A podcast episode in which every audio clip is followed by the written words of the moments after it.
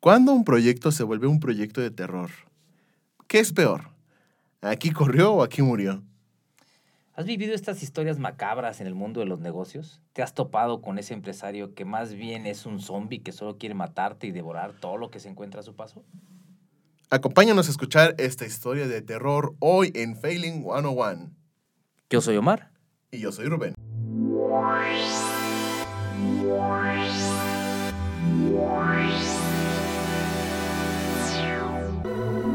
Te damos la bienvenida a Failing 101.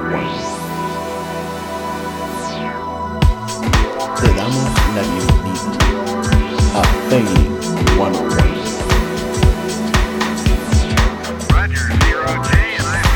Tranquility Base here. The Eagle has landed. I am be in orbit.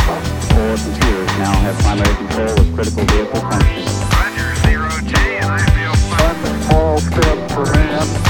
four, three, two, one, zero. All engine running. Omar, ¿cómo estás? Muy bien, ¿qué tal? Muy buen día. Listos para iniciar este fin de semana de terror.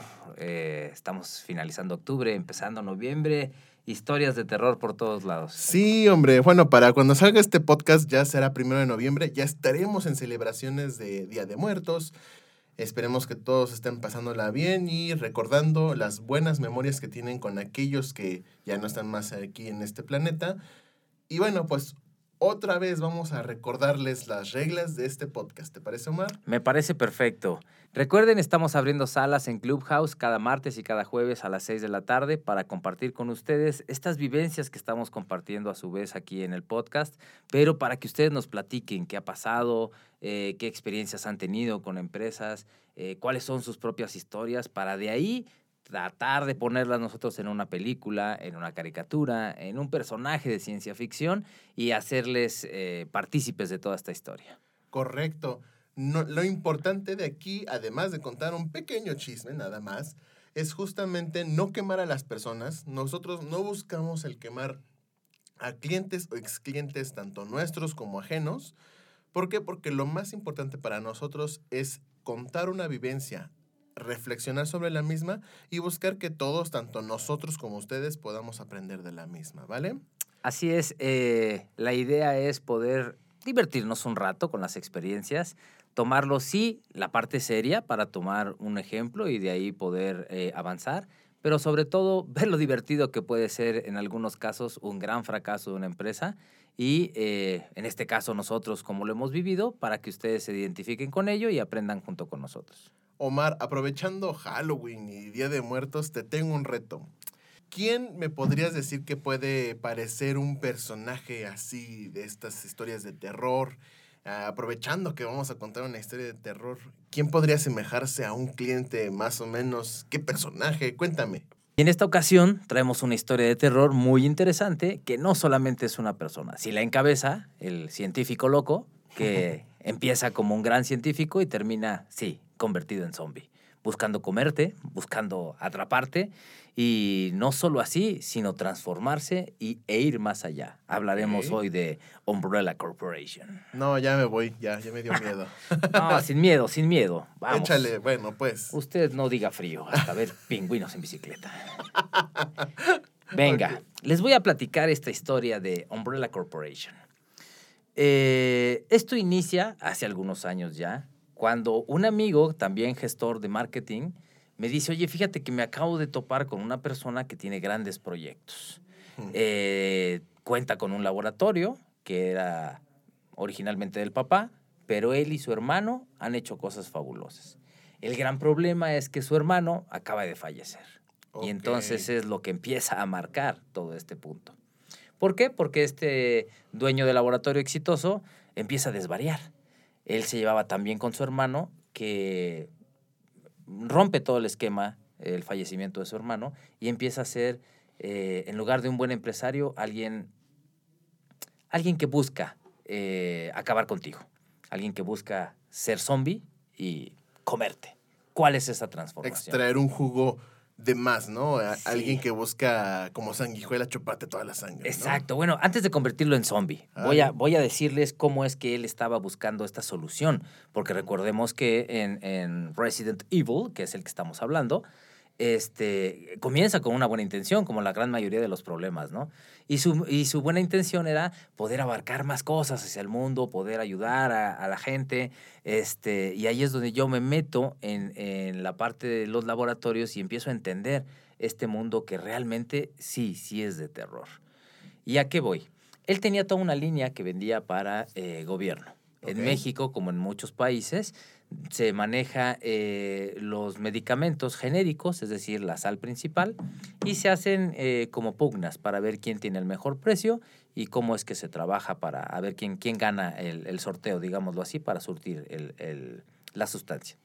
El asunto es que en aquella época ya se hacían estos concursos y ya se conocían los laboratorios, ¿no? Los, los productores mexicanos y decían, bueno, pues a cómo está el precio, hablemos de algo muy sencillo como el ácido acetil. ¿A cómo está el ácido acetil? Pues mira, nos lo están pagando en tres pesos.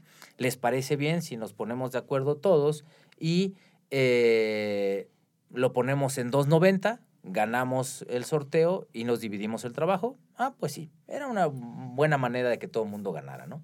Ok. Pero ahí es donde empieza la historia de terror, ¿eh? Porque empiezo a ver o a enterarme que tras bambalinas de este laboratorio, el costo para un medicamento que salía al público con patente, el costo era de, pon- pongamos un precio, de 10 pesos. Pero lo terrorífico es que era un producto que a la venta al público en general costaba 1.200 pesos o 3.000 pesos. ¿Cómo crees? Y entonces dices, wow, ¿cómo, ¿cómo es que esto nadie lo sabe, no? Ajá. ¿Cómo, ¿Cómo es que no podemos ayudar a la gente? Ah, y él decía, sí, sí, claro, claro que lo sabemos. Todos los laboratorios sabemos cómo está ese rollo. No, pero las personas, lo- los pacientes, ¿no? ¿Es, lo, eh, ¿Es a lo que te referías que no sabían eso? Exactamente, aquí están las dos visiones, ¿no? El productor que dice, claro, por supuesto, esa es la utilidad que merecemos. Y el paciente dice, no, pues es que es un producto muy caro que necesito, pero pues no sé cómo voy a hacer. Entonces, nos empezamos a enterar de toda esta industria y, y no, eh, el, el objetivo del día de hoy no es hablar acerca de los grandes terrores que hay dentro de la industria farmacéutica. Porque supongo que hay muchas historias. Uf, to- todas. O sea, realmente este fue uno de lo que dio pie a, a estar eh, asustado desde un inicio con el proyecto, ¿no? El asunto es que empezamos a encontrar, eh, sí, asuntos muy, muy terroríficos, pero ese no era el tema en este podcast. Podremos hablar después de todo lo terrorífico que hay en la industria, pero aquí es donde empezamos a cambiar. Y entonces, eh, en aquel entonces en México, empezaban estos genéricos intercambiables. Es decir, una sustancia que ya estaba libre de patente, quiere decir que después de 10 años de una investigación con los laboratorios, eh, ellos tienen derecho a tener esta patente por 10 años y sacarle el provecho máximo que se pueda. Aquí es donde me entero de esta realidad, donde un producto puede ser mucho más caro a la venta, porque buscan justificar la investigación y toda la parte del marketing, cajas y otra serie de cosas, ¿no? Entonces, este, en este punto, este laboratorio, Umbrella, eh, tiene ya el registro de muchas eh, patentes que se han eh, caducado ya y que puede hacer sus genéricos. Y ahí es donde decimos, oye, lo mejor que podemos hacer es una línea más económica de todos los productos que hay en el mercado. En México apenas estaba empezando a salir este tipo de marcas de genéricos, ¿no? Y dijimos, estamos en el momento ideal para poder hacerlo. Y entonces en la parte de marketing empezamos a crear nuevas marcas, nuevas imágenes, a poner un plus en las cajas y en las presentaciones, porque decíamos es que si hacemos un producto muy bonito, el de patente cuesta 100, el nuestro cuesta 20, porque en realidad nos cuesta un peso hacerlo. Vamos a tener una utilidad del 200%, súper bien, Ok, ajá. vámonos por todo, ¿no? Y este cuate empezó a decir, me parece perfecto, vamos a ayudar. Y entonces este gran científico al cual tú dices, sí, vamos por todo, empieza a, a darte pauta de que sí. Y dice, empieza a desarrollar y empieza a ver. Es más, tú vas a ser nuestro nuevo departamento de mercadotecnia. Ok. Y dices, uff, haciendo referencia a Umbrella Corporation, es vamos a hacer la cura para una serie de males, para una serie de adaptación de miembros que no están creciendo, para que pueda funcionar muy bien. Y entonces todo el mundo nos emocionamos, ¿no? Claro. Eh, en nuestra asesoría personal tenemos toda la parte de capacitación eh, tanto de procesos como de ventas, y empezamos a capacitar a todo el laboratorio, ¿no? Viene un nuevo proyecto, vamos a hacer cientos de miles de millones de productos para ayudar al prójimo, que en lugar de que pague un costo excesivo, pague un costo justo y nosotros tener una gran utilidad. Bueno, para decirte que hicimos estudio para abarcar el territorio nacional. Íbamos a estar en las 32 entidades federativas, íbamos a hacer marcas nuevas, íbamos a hacer una distribución increíble, ya no solo a gobierno. Porque él dijo, ya no hay que pe- pelearnos por centavos. Claro. Vamos a ganar este, muchos pesos. Perfecto. Creamos una nueva imagen, creamos un nuevo producto. Y aquí es donde empieza lo terrorífico. Él, como gran empresario, nos dice, mira, aquí no nos vamos a andar con cosas, vamos a ponerlo sobre papel, vamos a hacer una sociedad, ¿qué te parece? Y entonces como sociedad, pues tú aportas todo lo que tengas de intelecto y yo aporto todo mi laboratorio. Dijimos, bueno, pues está fenomenal, yo cuándo voy a poder comprar un laboratorio para hacer todo esto, ¿no? Y así, sobre esa, oye, ¿cómo se va a llamar la empresa? Todo el proceso. Legal, traen el acta constitutiva, la firmamos. Y éramos parte del, del proyecto. Decíamos, oye, esto está, está increíble. O sea, ya llegaste al punto en el que ya todo era legal. Ya, Ya, no nada más era apalabrado con el cierre de broche de oro. No, ya esto ya era firmita y legal. Así es. Recuerden que habíamos hablado ya en otros podcasts acerca de esta parte legal, de no nada más dejarlo en el aire, ¿no? Exactamente. Y, y aquí, este fue uno de mis grandes aprendizajes anteriores a lo que yo dije, órale, vámonos sobre una firma y para adelante. Entonces nos emocionamos todos, ¿no? ¿Quiénes éramos todos? Estábamos involucrados tres, cuatro personas. Ok. Este, esta parte de, de capacitación, el área de mercadotecnia que era mía y otra parte que era eh, ejecución, ¿no? Eh. Demostradoras, vendedores y otras cosas por ahí. Y sobre la firma vamos muy bien, ¿no? Y de repente él, como empresario, empieza a transformarse. Este científico Empieza a mutar. empieza a mutar. y empieza a, a- a mutar y enfermarse de poder. Y dice, Mm. claro, hoy es, es mi momento para poder triunfar y empezar a devorar a todo el mundo. Esa es la verdadera pandemia, eh, la enfermedad del poder. Entonces yo me imagino que ahí es donde él ingiere por primera vez el virus, ¿no? Y entonces no muta, no, no, no muere, pero sí empieza a transformarse. Y entonces empieza a hacer grandes negocios y va y toca la puerta con. Cuba, ¿Con Cuba? con Cuba. Amigos, ustedes saben que Cuba es uno de los mayores desarrolladores de medicamentos en el mundo. Después de Suiza, Holanda y a Francia incluso, Cuba, eh, gracias a, a la situación política en la que está, hubo, hubo una creación muy fuerte para desarrollo de medicamentos. Esto con la idea de que su población estuviera siempre sana. De hecho, son, eh, hasta la fecha creo, uno de los países que ha erradicado la anemia gracias a eh, productos hechos, y este es el que empezó a comerse este amigo, hechos a base de proteína. Ok. Ya no voy a ir más a detalle porque pues también son este, reservas eh, éticas en las que no quiero caer, ¿no? Pero le dice a Cuba, oye, yo ya tengo un laboratorio, tú ya tienes la investigación, ¿qué se ¿Qué hacemos? necesita?". Exacto. Y Cuba dice, mi hermano, vamos para adelante. Mira, hermano. Y empezamos a hacer todo un proceso legal para traer la materia prima y fórmulas de Cuba, desarrollar o terminar el producto aquí en México, ponerle un- una etiqueta, una marca, avalado ya por el laboratorio mexicano, y de ahí vamos para adelante. Y en Cuba, bueno, se lo llevan a él a Cuba para hacerle todo un tour, ¿no? Por el Claro. laboratorio que estaba allá, y él feliz, va, viene, y este, el, el emisario político que estaba aquí en México, pues imagínate, ya había cumplido con su meta aquí en México, ¿no? Ya había encontrado un laboratorio con el que podía desarrollar una serie de productos que ya se habían desarrollado en Cuba, pero ahora en un mercado este, comercial, que ese es la- e- el gran tope que tiene todavía Cuba, ¿no? No puede comercializar sus productos, pero con un hosting, en este caso el laboratorio Umbrella, este, podrían a- a- hacer toda esa expansión. Y empieza malamente con esta transformación de el, eh, este médico, este, este experimentado, empieza a hacer cosas muy truculentas. Pero ¿ustedes sabían que estaba detrás de haciendo todo esto o empezó a hacer sus cosas truculentas? Ahí a es donde, al igual que en Resident Evil, el señor tenía diarios escondidos, ¿no? Oh. En, donde, en donde decía, ah, este, día 4, estoy por hacer un fraude gigantesco con Cuba. No le diría a nadie, ¿no? Y lo dejaba escondido. Y entonces, con la parte eh, legal, eh, empezó a hacer este, trucos muy, muy feos. Voy a tratar de ya no extenderme tanto, porque ya me acordé que este tema es, es, es muy fuerte. Pero, ¿qué fue lo que sucedió? Empezó a hacer contratos con mayor eh, fuerza, beneficio para él como laboratorio. Ok.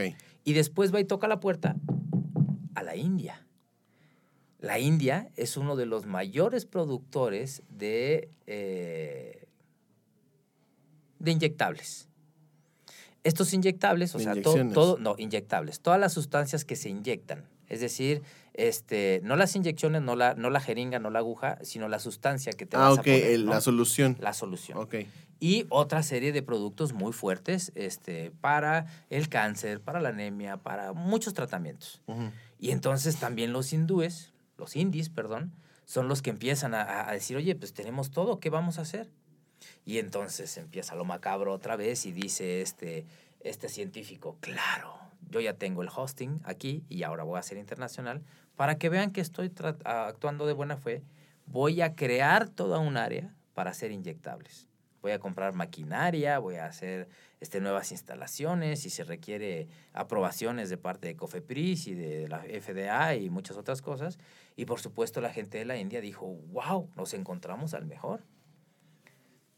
SNAB, los que estamos atrás de él como equipo, ¿no?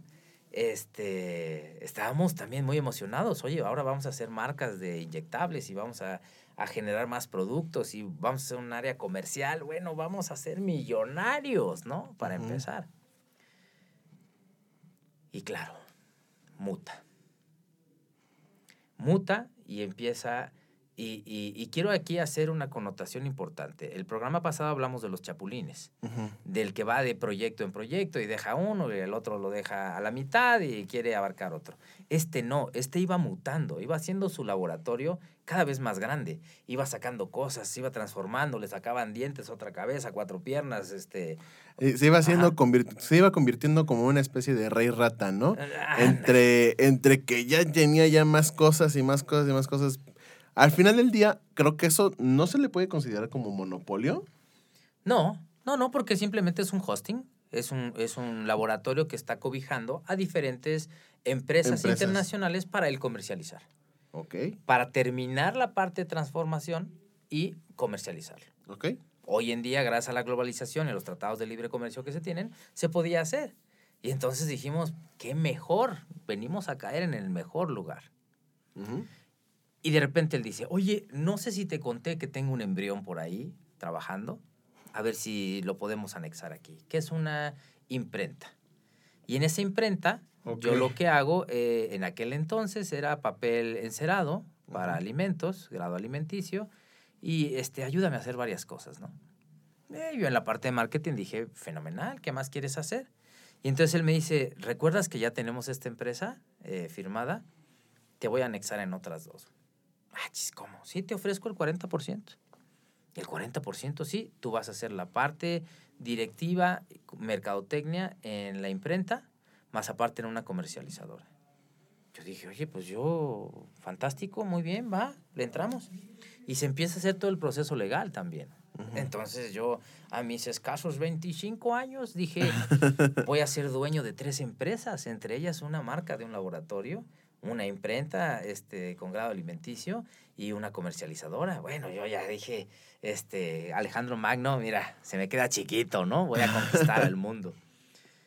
¿Qué fue lo que sucedió? Que otra vez empezó a mutar y empezó a mutar.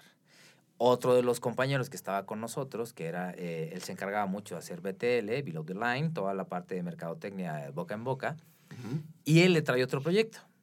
Y le dice, oye, ya hablaremos de ese proyecto en particular, pero le dice, oye, tenemos un proyecto muy bueno con chocolates. Solamente es contratar decanes, demostradoras, y lo tenemos ganado al 100%. Ujú. Aquí es ah, la primera víctima. Este es el primero que se come. ¿Por qué? él pone el capital, el otro pone todo el trabajo, un trabajo de más de tres meses de contratación, de inversión para estar buscando cómo, cómo contratar a esta gente y hacer la- la- las promociones. Y ya que acaba, él se queda con todo. Se lo come. Ya le dice, ¿sabes qué? Yo invertí, a ti te toca el, habíamos dicho que te tocaba el 40, te voy a dar el 5. ¿Lo quieres? Oye, pero ¿cómo? que- que-?" Y ahí es donde le da la primer mordida, le- le, le tumba medio cerebro y le dice, huye ahora o te voy a dar la oportunidad, transfórmate y quédate conmigo. Y entonces el otro empieza a huir, literal, me está tragando este, este tipo, ¿no? Y se lo come. Le deja los restos de lo que pudo y el otro sale huyendo, ¿no? Primer foco rojo que yo no terminé de ver. Yo decía, híjole, se lo comió, pero bueno, pues no me mordió a mí, ¿no? Claro, típico, típico de mexicanos. Claro, Ya le pasó a él, a mí no me va a pasar. Exacto, ya se lo comió él, qué lástima, ¿no? Sí, de, de que le, eh, una frase en México es de que lloren en su casa, que lloren en la mía, pues que lloren en la suya, ¿no? Ni hablar. Y entonces yo dije muy triste, wow, se lo comió. Bueno, y entonces volteé a verlo y dije, ¿me vas a morder a mí? Dijo, no, no, no, no, no, no, no, no. Nosotros vamos muy bien. Esto es parte de una creación de un imperio. Y entonces ahí es donde otra vez estás inmerso en esta transformación del laboratorio En de un este juego de monstruo. ajedrez, ¿no? Exacto. Y entonces dices, pues, ¿con quién me, me voy a aliar? ¿Con el del poder o con el otro? A este personaje ya les había yo platicado que era un campeón internacional de tiro con escopeta. Ah, ok, ok, es este famoso es personaje. este famoso personaje. Y entonces este famoso personaje, eh, la connotación que quiero hacerles en este momento es que era muy poderoso. Tenía poder, este, eh, o muchos conocidos, eh, pues en- llamemos en la parte legal de México, este, policía, gobierno, pues hacía contratos este, muy fuertes para los medicamentos, entonces esto conocía a todo el mundo. Claro. Y sí, sí tenía licencia para matar. O Ah. sea, literal, en su sala, eh, mi abuelita tenía este, figuritas de, de, de vidrio, ¿no? Ajá. Este amigo tenía toda una vitrina llena de armas. Entonces, eh, sus taburetes eran patas de elefante, reales. Eh, tenía una puerta tallada en la India y este, tenía una alfombra de jirafa. Y entonces cuando yo fui a su casa dije, oh, por Dios, ¿qué es esto? Era verdaderamente un monstruo, pero no lo queríamos ver. ¿Por qué? Porque te, te, te Te empañas ciegan, ajá. te ciegas con que eres parte de su empresa. Ya eres casi su amigo, ¿no? Este, dime cómo te ayudo, porque pues, yo tengo todo el poder. Y entonces empiezas a ver que este, este personaje es un monstruo por donde lo veas. Claro. En la parte personal, no voy a hablar más específicamente de lo que tenía en su casa y como cazador, pero a mí me impactó. Claro, su matrimonio era un fiasco, porque él andaba con la contadora, pero esas cosas no las vamos a decir aquí. Bueno, la decimos backstage. Sí, luego te cuento terminando el Lo programa. vamos a contar tal, tal vez, tal vez en Clubhouse. Sí, por cierto, si quieren escuchar toda la historia completa, con mucho gusto nos pueden buscar en redes sociales. Aprovecho para que este, hacer el comercial en Instagram, en Facebook. Ya estamos listos para que encuentren los, los capítulos y nos contacten. Cuéntenos sus historias. Pregúntenos qué pasó o quién era este individuo. No les vamos a revelar su identidad, pero sí les podemos dar un poco más de detalles de la historia. Pregúntanos quién era este rey rata o averigüenlo por ustedes mismos. Ya tienen varias pistas. Un laboratorio, una imprenta y se comió una fábrica de chocolates. Eh, no era fábrica, era, era este, una, una representación, pero sí, sí, sí, sí. bueno, se la comió. Se la comió. Y entonces, en este, en este proceso este, de transformación a monstruo, empezamos a ver que, que realmente está enfermo el cuate. Claro. Que, que, que está empezando a comerse a sus aliados. Igual, la misma enfermedad del poder. Eso es lo que Ajá. te lleva a, a todas las personas a que traten de seguir consumiendo más y más y más. Este amigo, o enemigo, empezó esta transformación de zombie cuando fallece su hermano. Porque esa falta de hizo que se embriagara de poder. Tanto que el dueño original del laboratorio del papá, mismo que tiene un hotel muy importante en la ciudad de Morelia, que también se lo estaba queriendo quitar, ¿no? Por eso te digo que era un monstruo. Y, y- y un zombie ya no identifica enlaces este, amorosos, ¿no? Ya no eres mi papá. Sí, ya no tiene Eres mi conexiones. almuerzo, ¿no? Exacto. Es mi enemigo. Es mi enemigo. Exacto. Y entonces este, este cuate empieza esa transformación de, de zombie, de quererse a comer a todo lo que hay alrededor. ¿Qué tanto? Se come a los cubanos No. y dice, este desarrollo es mío. Y entonces Cuba voltea y le dice, mi hermano, estás equivocado. Aquí tenemos años en este desarrollo. Sí, pero aquí en México ya es mío. Y registra las marcas en México. Y a la India le hace exactamente lo mismo. Y entonces dices, wow, este cuate está mal, ¿qué va a pasar? O sea, nuestro negocio millonario, ¿no? Y entonces ahí es donde estás viendo que sí se está empezando a comer a todos y dices, pues, ¿qué vale más? ¿Aquí corrió o aquí murió? Exacto. ¿No? Y entonces sí, sí, yo, yo me apaniqué. Yo me apaniqué y dije, no, algo, algo tengo que hacer porque, porque esto no está bien.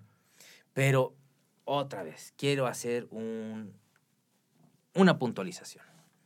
Cuando tú estás del lado del, del poder, te sientes con poder. Y entonces te pregunta, ¿cómo ves? ¿Nos comemos a los cubanos? Y tú dices, oye, pues es que no es ético. No, no es ético, pero es de mucho dinero. ¿Quieres dinero? Y entonces dices, a ver, No, y aparte, aparte te lleva una pregunta en donde cualquiera de las dos respuestas o te hace sentir mal o te va a hacer un mal, porque no sabes si en ese momento dices, no, mejor no. Ah, pensé que eras más atrevido, pensé que eras mejor. Bye. Con permiso, Mar. Y aquí es donde eh, este científico loco que se está transformando, Este zombie. se está transformando en un monstruo. Y entonces tú dices, ¿qué hago? ¿Sigo al lado de este monstruo o empiezo a correr antes de que me coma? Ujú. Porque tú dices, este, a ver, eh, ¿qué se me hace que sí lo puedo controlar, no? Yo creo que si le digo, a ver, estate quieto, vamos a hacer las cosas diferentes, vamos a llegar a otro nivel.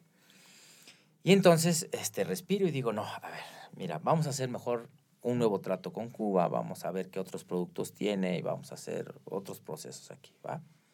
Por supuesto tenía como gran historia de terror, llámese cuento o no, a sus lacayos. Esos que solo dicen, sí, jefe, lo que usted diga, ya no me pegue, dígame qué hacemos, ¿no? ok. Este, el ingeniero principal era un señor que ya estaba de salida, tenía 65 años. Me refiero de salida en su, en su historia laboral. Y entonces sí, efectivamente, él decía, a mí lo que me dé el jefe, ¿no? Porque me va, me va a jubilar muy bien, entonces usted dígame dónde firmo, jefe. Y todo lo que hacía, que pasaba por el ingeniero máster, pues estaba firmado que, que iba para adelante. Cambiando fórmulas, cambiando nombres. Y entonces a, a Omar y compañía nos decía, bueno, haz nuevas imágenes, nuevas presentaciones, búscate a quién vamos a, a, a pedirles créditos. Y me recuerda a alguien del que ya hablamos hablando de los créditos. Pero este, para ver, pues no, no con quién nos salíamos, sino a quién conquistamos, a quién nos comemos. Porque el zombie ya llega un momento en que ese, ese monstruo solamente está buscando aniquilar, comer, destrozar. Y no con un fin. Solo hay que acabar con todo, ¿no? Quiero ser dueño del mundo. ¿Ves? Y, y- y esta historia de terror realmente se, se, pone, se pone muy, muy, muy densa. Eh, ¿Por dónde continuar? ¿Cómo, ¿Cómo es que, ok, eh, estoy entendiendo ahorita la parte en donde no había un control de parte de esta persona, ¿no? Ya no existía ni siquiera yo creo que una empatía entre decir no, pero pueden quedarse sin el proyecto o no. Ya, ya, ya había salido de control el dinero, más dinero, ¿no? ¿Cómo es que al final esta persona lidió con un Omar que tomó la decisión de decir, a ver, ya, ya no quiero. Imagínate que viendo toda esta transformación del cuate, de ser un gran científico, como toda buena historia de terror, cómo se fue transformando, cómo fue viciándose, cómo su, su ansiedad de poder, y haciendo referencia a la serie de Resident Evil, el malo, el que desarrolló el, el- el virus junto con el que lo estaba produciendo, pues el que lo produce se lo empieza a inyectar y dice, claro, tengo fuerza y me puedo transformar y voy a ser casi inmortal, ¿no? Y entonces tú ya le dices, oye, pero la humanidad y todo. Dice, no, no, no, la humanidad es lo de menos. Yo tengo el poder. Yo me voy a quedar con este mundo. Ajá. Y, y vuelves al punto. ¿En qué momento decides correr o quedarte? Porque cuando tienes un proyecto económico demasiado ambicioso, dices lo que me caiga. Lo que me caiga, yo voy a tener todo el dinero del mundo y todavía te empiezas a hacer treguas, ¿no? Personales. Mira, con que este cuate nos empiece a dar el primer millón, yo con ese corro y, y que conquiste al mundo y ya me oculto. Y entonces no sabes entre este ambiente de pánico en qué momento correr. Claro. Para ir eh, resumiendo un poco de la historia, terminamos en este punto en donde cada empresa, él seguía comiéndose a, a- a todo aquel que se ponía en su contra. Te los come, o los deja mutilados, o los deja malheridos, porque aparte no era tan sanguinario en ese aspecto, o sea, no te mataba por completo. Te decía, aprende, te voy a dejar sin un brazo, sin una pierna, con media cabeza, pero quédate conmigo, porque te conviene, ya viste que yo tengo mucho poder, ¿no? Y entonces decíamos, híjole, no, ¿sabes qué? Aquí es donde nos preguntamos, ¿corres o te quedas? Y los que todavía sobrevivíamos, porque ahí es donde empieza todavía a que tú te quieras transformar. Y te empieza el, mira, ponte el virus, transfórmate conmigo, conviértete en un monstruo junto conmigo y conquistaremos el mundo. Evidentemente sus valores como persona, bueno, ya está de más decirlo, ¿no? Sus valores de familia no servían ni para con su padre, ni para con su esposa, mucho menos para con su hija que tenía creo como dos años. Sus amistades pues estaba solo. Entonces, este, ah, otra característica para que todo aquel que logre encontrarlo o encontrarse con un personaje similar vea que es un foco rojo. Este amigo tenía, eh, yo creo que su closet era todo igual. Traje negro, camisa blanca con mancuernillas y corbata roja o azul. Entonces, todos los días iba igual. Y decías, pues este cuate o no le gustan los colores o algo raro tiene, ¿no? ¿No habrá sido por practicidad? No, porque él presumía mucho, por ejemplo, lo que cambiaba eran sus mancuernillas. Si estamos hablando de gente muy inteligente como un Steve Jobs, que te decía, lo práctico es deja de pensar en colores, ponte un color neutro y eso te va a ayudar a, a crear más cosas. Exacto. Pero este cuate no creaba, consumía, te comía, se transformaba cada vez más de poder para poderte comer. Entonces no era practicidad, tenía un, como que tenía un transistor ahí medio chueco, ¿no? Ok. Entonces decidimos este, correr. Y correr, literal, correr. ¿eh? En el que, oye, este, ¿qué hacemos? Mira, si hago la cuenta, me debes alrededor de, por poner un ejemplo, eh, casi 500 mil pesos. Con el desarrollo, él a nosotros. Ok. O sea, él nos debía como equipo en lo de capacitación, en la creación de nuevos productos, en la, en la capacitación a, a la gente de, de- de ventas, este, toda la estructura que se quería este, hacer bien. ¿Sí sigue todo bien? Parece que sí, sí. Un susto. ¡Ay! Sustos, hablando. las luces. Hablando de historias de terror, para tener el contexto, se, se fue la luz en la cabina y espero que no nos esté oyendo este, este individuo Se que fue ya... la luz y de repente tenga males de tocó más allá. pie. ¿Pero por qué me tocas Ay, el pie? no. Ay, Ahora- no fue Omar. Ahora, oh, ah, otro punto que se me había olvidado. Este cuate, este cuate era de los que buscaba este, protecciones, ¿no?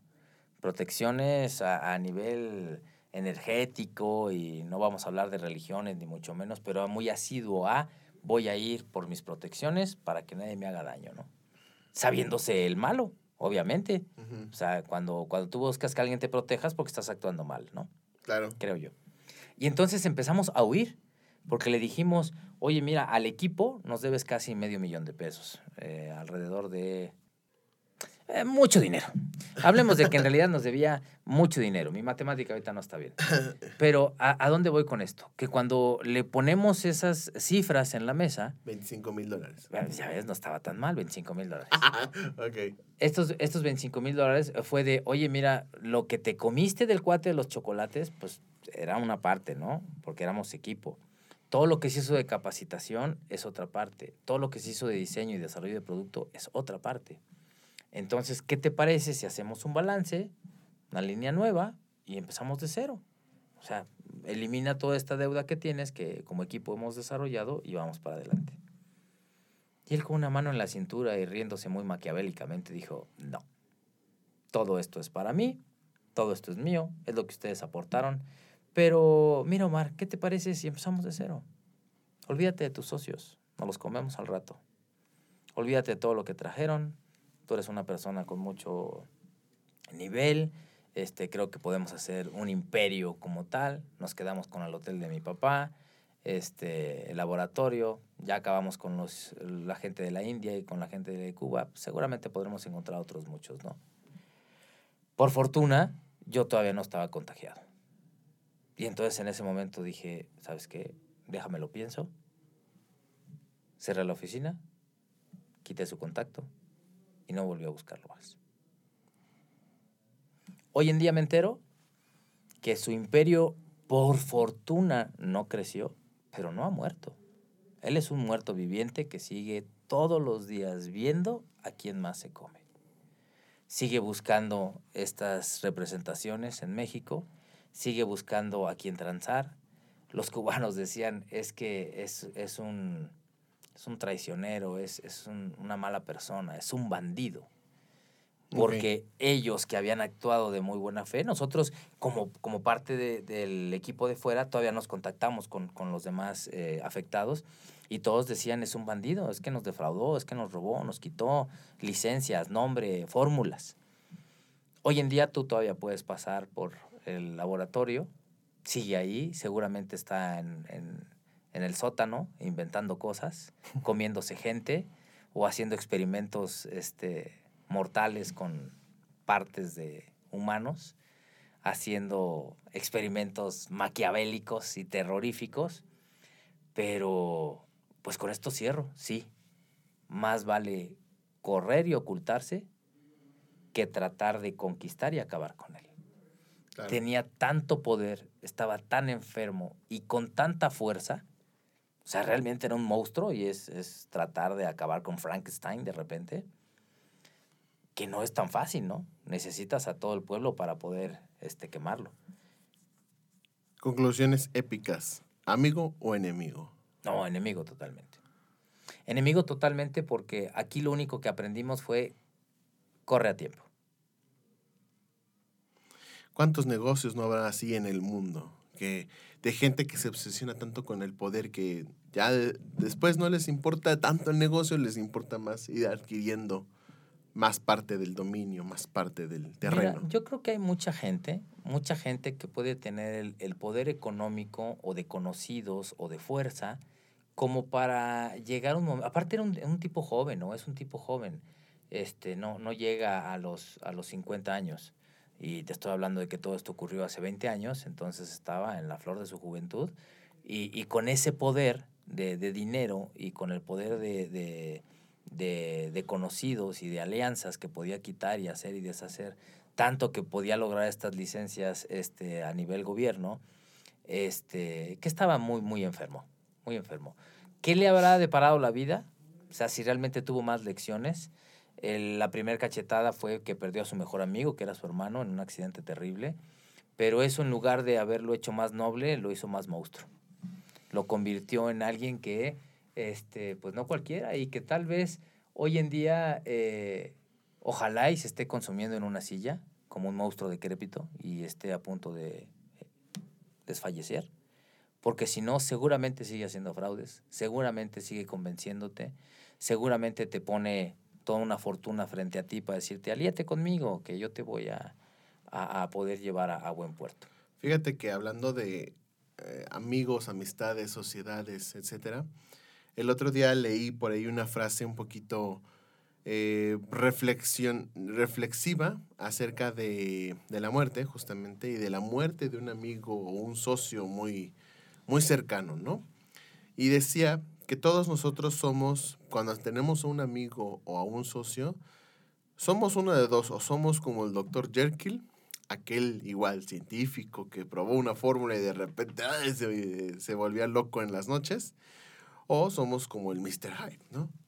Entonces, de repente podemos ser Dr. Jekyll, de repente podemos ser Mr. Hyde, ¿no?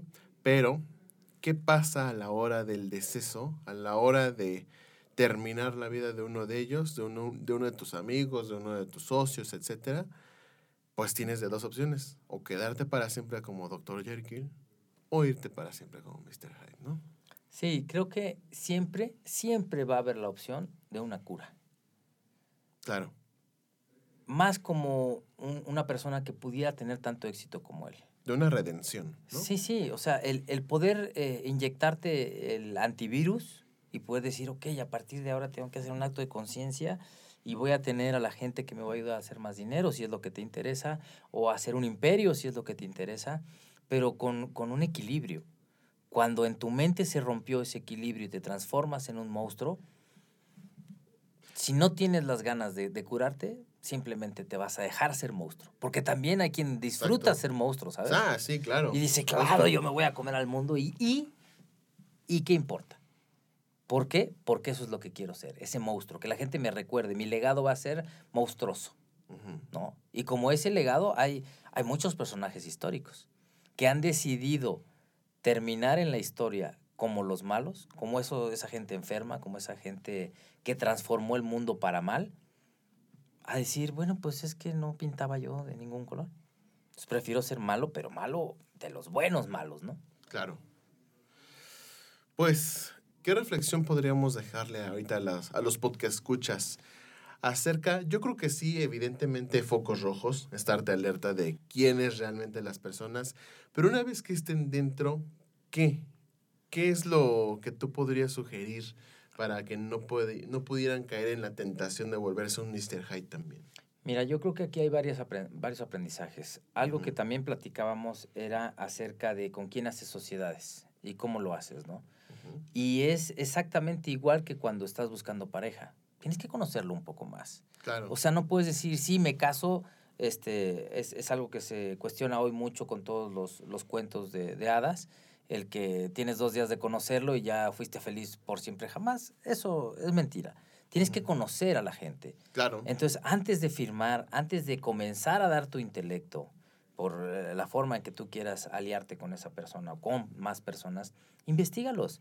Ve quiénes son, ve en qué han estado, cuáles han sido sus resultados. No te este, embelezcas solamente por lo que están representando en ese momento. Pueden estar en un mejor punto de su vida y, y que te, te llenes de, de ilusión y digas, claro, yo voy a ser millonario, como fue mi caso, y te vayas de, de- de golpe al abismo. Entonces, investiguen un poco más, vean, vean de qué se trata. El siguiente foco rojo, después de que sí se hizo el aprendizaje de eh, hacer una firma, algo legal, es ir poniendo metas, ir haciendo acuerdos, ir diciendo, a ver, si yo invierto tanto, ¿cuánto me vas a dar tú? ¿Cuánto voy a ganar yo? Ir haciendo un corte de caja cada determinado tiempo con un acuerdo con tu socio. Porque si no, empiezas a dar, empiezas a transformar, empiezas a desgastarte, empiezas a creer que tú estás abonando ese árbol que han sembrado juntos y de repente simplemente te empujan, te sacan del barco y te dicen, ¿sabes qué? Ya no.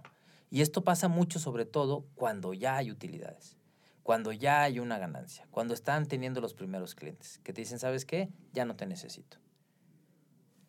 Les dejo entrever parte de los siguientes proyectos que vamos a hablar. Gente que cuando tú logras llevarlo a un buen puerto dice tú no has hecho nada y te avientan por la borda.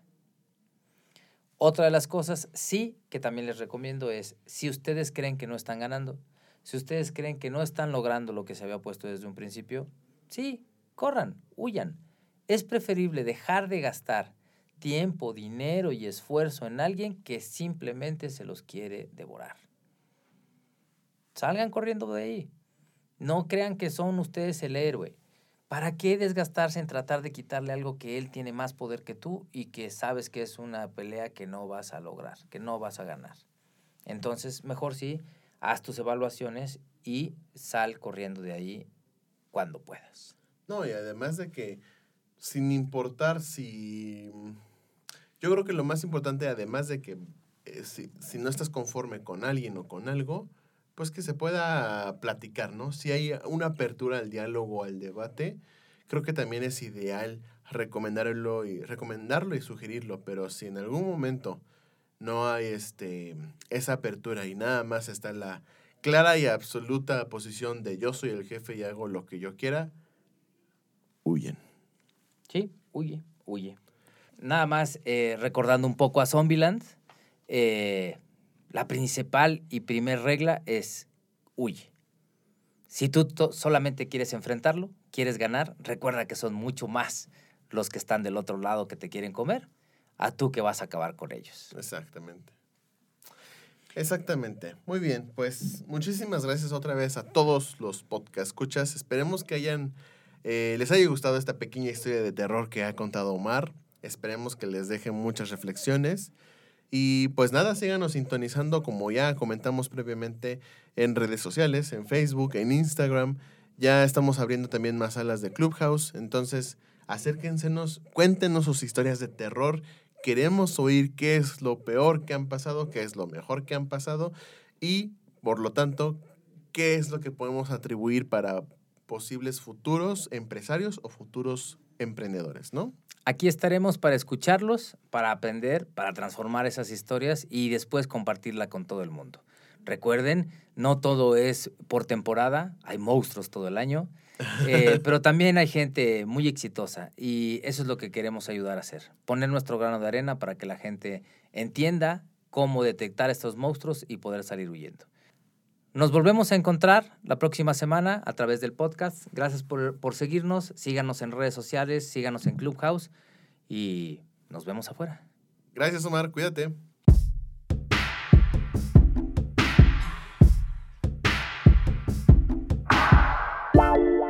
Gracias por escucharnos. Aquí estaremos la próxima semana listos para compartir más historias, más experiencias y por supuesto mucho más vivencias con ustedes.